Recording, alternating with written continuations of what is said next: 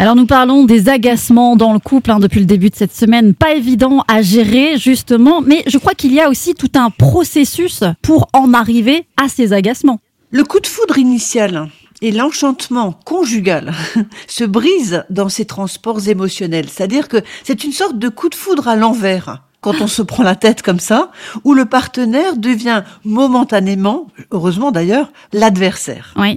Alors il existe des rituels expiatoires qui rétablissent l'équilibre des humeurs. Parfois d'ailleurs, sitôt la phase de colère exprimée, on a une sorte de remords qui s'installe et le calme se rétablit. Et puis on peut également se réconcilier, comme on le sait, sur l'oreiller. Mais parfois cela dérape et l'on vide son sac. Mm. Et cela peut laisser des traces. Et j'ai beaucoup de gens qui viennent consulter pour des grosses disputes. Et une fois que ces disputes se mettent en place, on a l'impression qu'ils ont une espèce de cycle immuable de leurs disputes et il n'y a plus moyen de revenir en arrière. Il faut savoir arrêter Oui. ce cycle Oui. et se pardonner.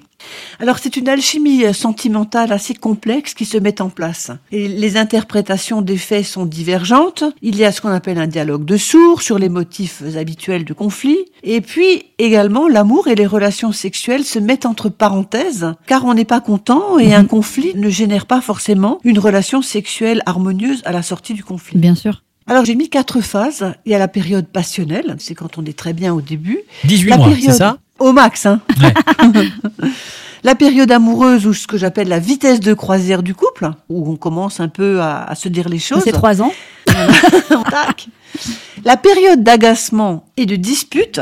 C'est à la septième année. Idée reçue, Myriam. Ah oui, exactement. Et enfin, si cela ne se calme pas, la période de violence verbale, voire Aïe. physique. Mais heureusement, Moi, on n'en arrive dire- pas toujours là. Heureusement.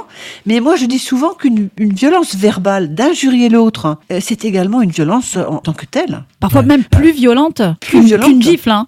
Et oui, l'important c'est de savoir communiquer. Mais parfois c'est difficile de communiquer. On parle de ça demain. La communication difficile dans le couple.